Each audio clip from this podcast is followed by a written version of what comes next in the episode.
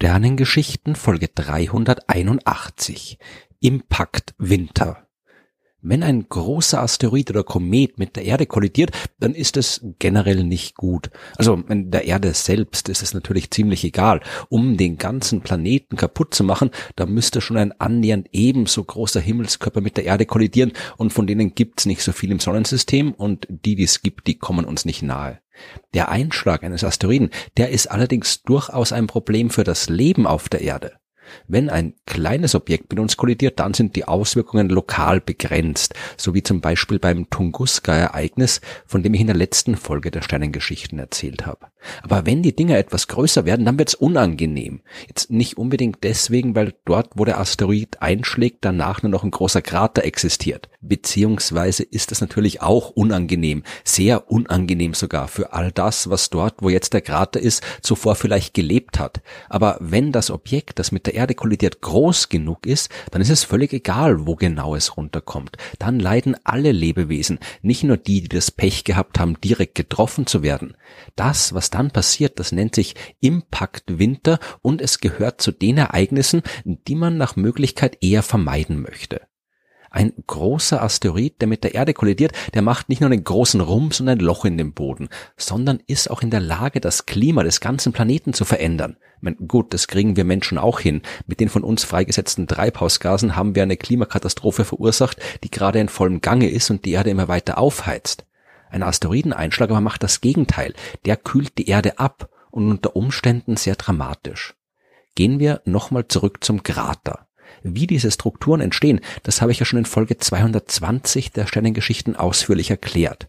Was aber auf jeden Fall klar ist, wenn nach dem Einschlag ein großes Loch im Boden ist, das vorher nicht da war, muss das Zeug, das dieses Loch zuvor angefüllt hat, irgendwo abgeblieben sein. Oder anders gesagt, wenn ein Asteroid mit der Erde kollidiert und einen Krater schlägt, dann wird enorm viel Gestein in die Luft geschleudert ein Objekt, das 10 Kilometer groß ist, also ungefähr so groß wie das Ding, das vor 65 Millionen Jahren für das Aussterben der Dinosaurier gesorgt hat. Ein 10 Kilometer großes Objekt also kann zweieinhalb Billiarden Kilogramm an Gesteinspartikeln in die Atmosphäre bringen.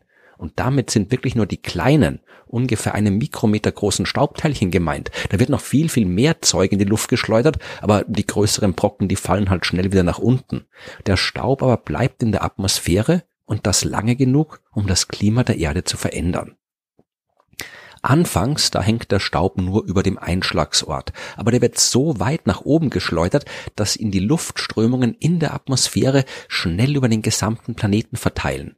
Dort steht der Staub dann wie ein Schirm zwischen uns und dem Sonnenlicht. Das wird vom Staub entweder direkt absorbiert oder abgelenkt und abgeschwächt. Dann kommt weniger Licht bis zum Erdboden durch und das hat Folgen. Wenn einmal natürlich die direkte Abkühlung und Verdunkelung.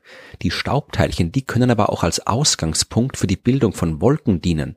Damit sich Wolken bilden können, braucht es ja irgendeine Art von, von Kern, Blütenpollen, Rußpartikel oder eben Staubteilchen, an denen die Wassertropfen kondensieren können. Wir kriegen also auch noch eine globale Bewölkung, was die Menge an Sonnenlicht, das bis zum Boden durchdringt, weiter reduziert. Computersimulationen, die zeigen, dass die Temperaturen in den ersten 20 Tagen nach einem Einschlag extrem schnell absinken können um bis zu 13 Grad Celsius. Das gilt vor allem für die Kontinente. Die Ozeane, die haben in ihrem Wasser jede Menge Wärme gespeichert, die kühlen nicht so schnell aus und auch die küstennahen Regionen werden durch die Abkühlung nicht so stark getroffen. Irgendwann werden die Staubteilchen durch Regen aus der Atmosphäre gewaschen oder die sinken einfach so zu Boden. Es wird also im Lauf der Zeit wieder ein bisschen wärmer, aber selbst ein Jahr nach dem Einschlag sind die Temperaturen noch um sechs Grad niedriger, als sie es vor dem Einschlag waren. Und in diesem einem Jahr, und auch das zeigen die Computersimulationen, ist es auf der Nordhalbkugel der Erde, wo es ja die meisten Landmassen gibt, so lange so kalt gewesen, dass große Bereiche von Eis bedeckt sind unter Umständen kann alles noch ein bisschen schlimmer werden. Es kommt nämlich auch darauf an, wo genau der Asteroid einschlägt. Jetzt nicht unbedingt so sehr, ob das auf Land oder im Ozean passiert. Die Durchschnittstiefe der Weltmeere, die beträgt vier Kilometer. Das spielt bei einem zehn Kilometer Asteroid kaum eine Rolle. Äh, beziehungsweise spielt schon eine Rolle, aber dazu sage ich später noch was.